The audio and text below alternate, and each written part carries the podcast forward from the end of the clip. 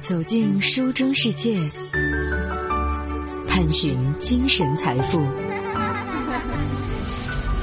九五爱阅读。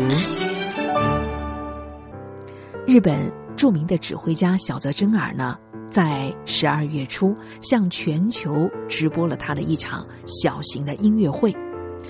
另一位日本著名的音乐人坂本龙一在上周日也举办了一场钢琴的演奏会。说到这些信息啊，也许他们对于当下的你好像并不重要，也许你正关心的是具体的生活，比如能不能够保证正常的睡眠，能不能够保护自己，千万不要感染了奥密克戎。在这个冬天，也许音乐是不怎么顶用的奢侈品。当你因为发了高烧辗转难眠的时候，也许把贝多芬。播放了一万遍也好不起来，这个时候，可能可以真正的治愈你的是退烧药的布洛芬吧。同样的道理，也适用于这些音乐家。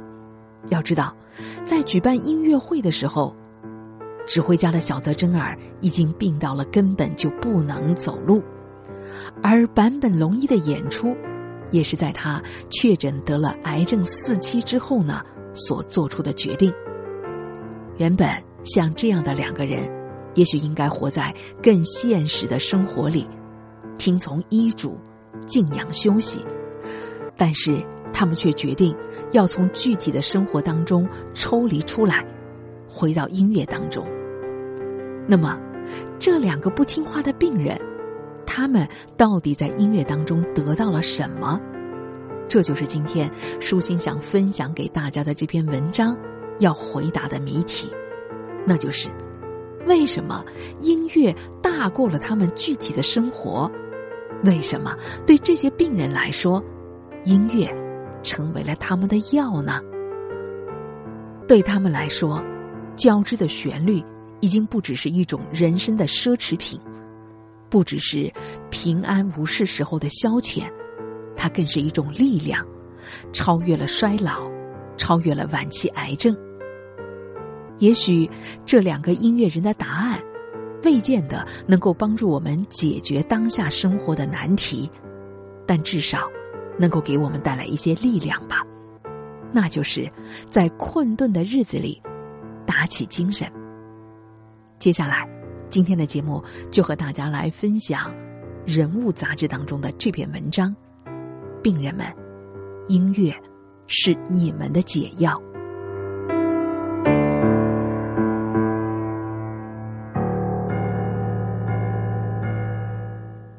指挥家小泽征尔不用指挥棒，一切的音乐讯号都来自他的手势。握紧的拳头表示强奏，手臂挥舞的幅度越大，渐强的声音就要越响亮。不过，他还有一个很少会使用到的专属的手势，那就是两个食指如果同时弯成了环的话，台下的工作人员就得赶紧冲上台，第一时间把他送到医院里。这是他们事先约定好的暗号，代表了 SOS。我不行了，赶紧来救我吧！指挥家小泽征尔今年已是八十七岁。十二年前，他就已经罹患了食道癌，所以此后的他始终是一个病人。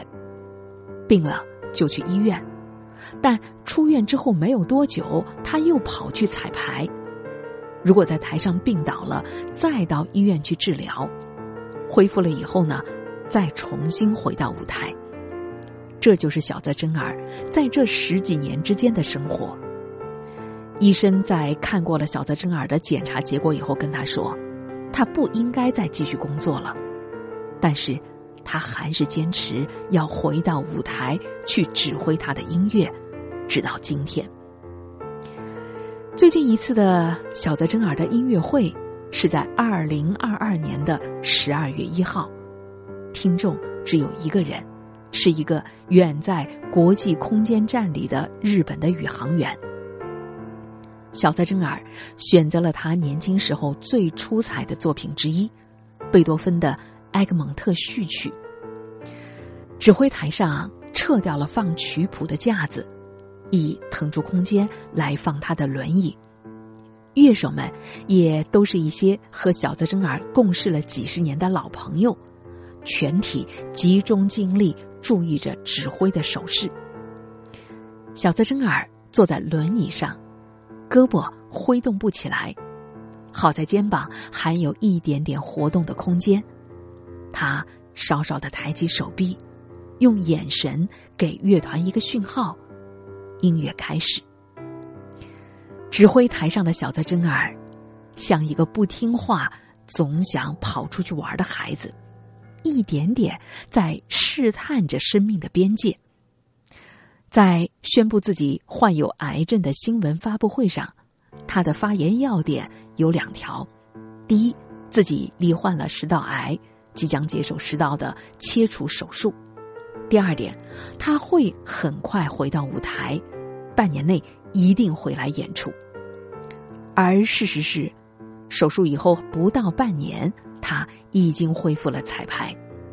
一开始，他还想指挥全场音乐会的，但是彩排的中途，他开始想吐，不得不停下来。他在手术以后体重骤降了十五公斤，体力大幅度的下降，每走六步路就得坐下来歇一歇。再后来。他试着把曲目的时长缩短到一小时以内，走出排练厅都已经是呼吸不畅了。再后来，曲目又缩减到了半小时以内，因为胳膊逐渐抬不起来了，没有办法指示渐强的讯号。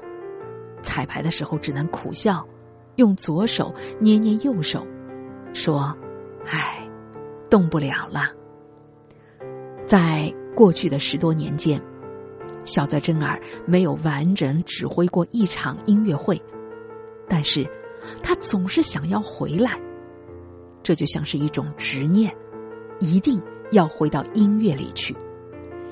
最短的一次，他只是上台指挥了三分半钟，全场响起此起彼伏的掌声。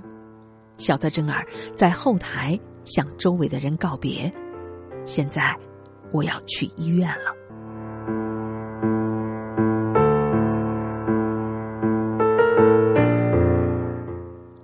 生病之后的小泽征尔，成为了古典音乐世界里最出名的跳票指挥家。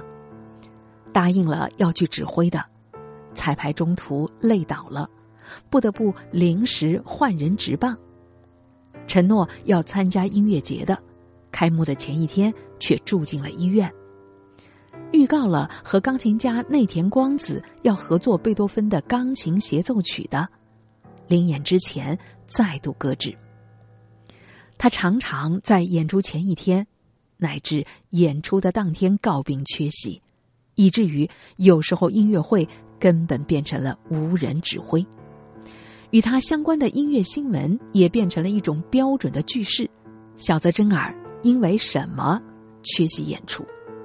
这个空白处常见的词是肺炎、感冒、发烧、体力透支、骨折、主动脉瓣狭窄。据小泽征尔的事务所发布的消息说，自二零一零年食道癌手术以后，他从来不曾彻底的恢复过。每次公演之后都会伴发新的疾病，所以一直在大大小小治疗的过程当中。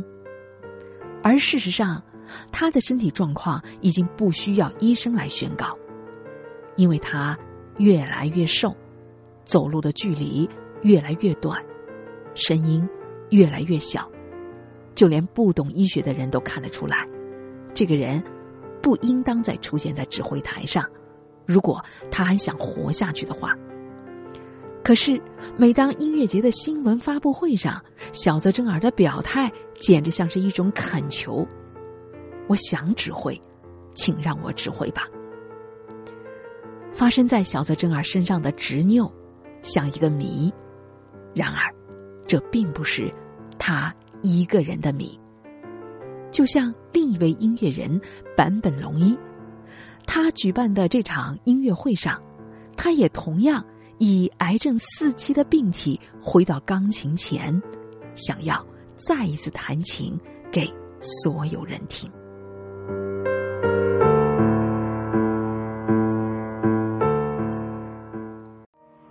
长的生命旅途中，我们与书的邂逅、重逢、眷恋与共鸣，构成了我们精神世界的一部分。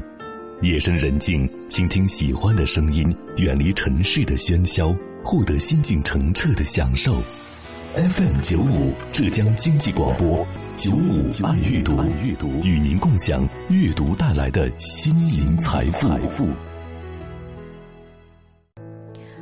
欢迎继续锁定 FM 九五，收听在这个时段由舒心带给您的九五爱阅读。我们继续来分享《人物》杂志上的这篇文章：病人们，音乐是你们的解药。二零一四年，坂本龙一确诊罹患了咽喉癌；二零二零年又确诊了直肠癌。在经过了治疗以后，检查发现，癌细胞已经转移到了肝脏、淋巴和肺部，已经正式确诊是到了癌症的第四期。在过去的两年时间里，坂本龙一接受了大大小小总计六次的手术，其中一次手术居然还长达二十个小时。尽管医生已经尽可能通过外科手术来切除肉眼可见的肿瘤，但检查结果还是发现了不断在增殖的癌细胞。如今，摆在坂本龙一面前唯一的出路就是无止境的化疗。到了癌症四期，病人确实有很多具体的事情需要考虑，比如即将到来的癌症的难以忍受的疼痛。无法预测的癌细胞转移，因为身体防御机制下降，随时可能发生的感染。可以说，对于到了癌症四期的病人来说，任何一次微小的创伤都有可能是致命的。这时候的他应该静养、休息，尽可能的减少外出，避免劳累。但是，坂本龙一却做出和这些要求相反的决定。他开始忙碌起来，准备一场音乐会。当然，连他自己也知道，这简直就是一场赌上性命的演出。在宣布这次音乐会的文章里，坂本龙一这样说：“我已经没有足够的体力来举办现场音乐会，或许这是我最后一次以这种形式演奏了。”坂本龙一不是不知道自己病得很重，也不是不懂得修养，不爱惜生命。他的电脑里放着他核磁共振检查的结果，他也常常会拿出来看，因为他是一个认真的病人。他详详细细阅读过很多癌症相关的书，对自己的病有详尽的治疗计划。他在日记本上记录下每天的感受，非常小心的准备饮食，每餐协调好蔬菜、蛋白质的比例，每天还进行慢跑、拉伸，做一些力量的训练，运动时间还不短于三十分钟，每一次的复诊检查也都按时完成，认真的吃药，但是。他同时又活得像是一个谜，总是不由自主做出违背医嘱、矛盾的选择。他清楚的知道，癌症治疗导致了他的免疫力下降，所以尽可能要避免感冒。可是呢，一旦听到外面有雨声，他顶着一个水桶就跑出去了，站在院子里淋雨，理由是想听见雨滴。落在水桶上的声音。在癌症治疗刚刚进入到维持期的时候，他突然接到了导演伊纳里图的电话，邀请他第二天飞到洛杉矶为电影《荒野猎人》配乐。当时，他把反应记录在了自己的纪录片里，那就是只犹豫了一下，就答应了，理由是。想跟喜欢的导演合作，想要创造出新的音乐。自打生病以来，坂本龙一的工作量完全不像是一个癌症的病人。生病期间，他发行了新的专辑，办过一场音乐装置的展览，给专栏撰写连载的文章，和杂志总编对谈，集结成了一本书。疫情期间在现场举办音乐会，他还预告了新的工作成果。那就是，他打算在二零二三年的一月十七号，他七十一岁生日的这天，发布新专辑《十二》，里面是他在癌症复发的这两年里所写下的歌。这些谜一样的人物在音乐的世界里周而复始的出现。想当年，音乐大师贝多芬的耳聋越来越严重的时候。他写的作品反而越来越多。另一位音乐家巴托克临终病危，医生通知他赶紧住院，他却跟医生谈条件，说：“再给我一天的时间，第三钢琴协奏曲还有十七个小节就能完成了。”他告诉医生，这才是他生命当中的头等大事。可是，生命的头等大事。不是音乐，从来都不是。当时的巴托克需要的是青霉素，坂本龙一需要进行化疗，小泽征尔需要休息。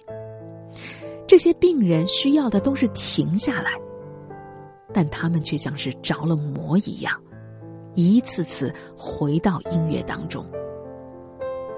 不同时代的人循环跳进同一个怪圈。疾病是人生最具体、最残忍、最难以磨灭的痛苦。可为什么这些音乐人却忘记了自己首先是一个病人呢？看到直播音乐会上的小泽征尔，我想到了一则希腊的神话故事。画家黄永玉把它写到了自己的诗歌里。主人公啊。是一个小牧童，他能唱很好听的歌。后来，太阳神阿波罗知道了，两个人打赌，比赛谁的歌声更好听。天真的小牧童答应了，但所有人都知道，掌管天庭的阿波罗怎么会输呢？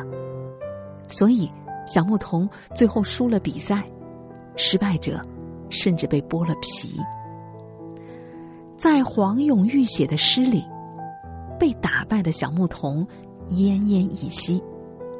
但是，当人们凑近他的时候，却发现他还在唱着歌呢。是的，尽管小牧童输得一败涂地，但他还在唱歌。指挥台上的小泽征尔，或许真的输了。一切都在离他远去。围绕着他的是越来越多的杂音，比如抱怨他总是退票，质疑他为什么不彻底的隐退，还有刊登在八卦杂志上的新闻，说他病情加重，得接受二十四小时照护，但是负责照顾他的妻子、儿子和女儿各有各的想法，比如妻子想关闭掉他的事务所，儿子想让父亲见证自己的新婚。而女儿却坚持带着父亲出去工作，但小泽征尔始终不再发声，直到回到他的音乐里。虽然现在他的力量只残存在他的指尖，他的处境就像是贝多芬晚年告诉医生的话：“如果有能够治疗我的医生，我想他的名字应该是奇迹。”小泽征尔。虽然病了，但他的音乐还在，残存的力量从他的指尖传递给乐团，带回雷鸣般的旋律。埃格蒙特是贝多芬写给歌德戏剧的曲子，剧本讲述了一个英雄的牺牲。贝多芬在这首曲子里诠释了一种新的英雄，他的死亡不是一个悲剧的结尾，而是一个新的开始。音乐里有巨大前进的动力，不断的指向前方。这是对自由、对解放、对改变的预言。当所有的声音汇聚在一起的时候，响彻音乐厅的是小泽征尔的诠释。在面向全世界的网络直播当中，所有观众都见证了一个病人的顽强。虽然他的手指只能给出微弱的指示，但是他的眼睛里含有力量。同样，坐在钢琴前，坂本龙一也在讲述他的音乐理想。他曾经说过：“可能我一直在追求不会消失的声音，永不衰减的声音。如果用文学的隐喻来表达的话，这就是所谓的永恒吧。”他清楚的知道，任何声音都会在传播当中衰减，最终进入到无声。唯一长存的办法，就是留下回声，产生共鸣。这也是贝多芬写在音乐里的答案。他的人生谈不上快乐，也少有亲情，没有爱情，又罹患耳疾，很长的时间他都活在压抑里。但是他却拒绝把自己的人生定义为悲剧。他曾经告诉歌德，像他这样的人，需要的是掌声，而不是眼泪。他用一生的作品来赞美英雄。在他的《第五交响曲》的时候，他就描述了一个强者的英雄和几乎压倒性的命运的斗争。小泽征尔顺利完成了演出。十分钟的埃格蒙特的序曲圆满完成。演出结束后，他有一小段时间的出神，乐手们为他鼓掌，所有的目光聚集在他身上。人生难免会有穷途末路的那一天，但或许不必害怕，末路上的人依然有力量，哪怕被命运剥了皮，也要高歌。这就是写在希腊神话里流传了几千年的真理。在这个人世间，阿波罗想要的是赢，但自始至终，小牧童只想唱歌，哪怕只剩下最后的一口气，小牧童还是小牧童，在地狱里也要唱歌。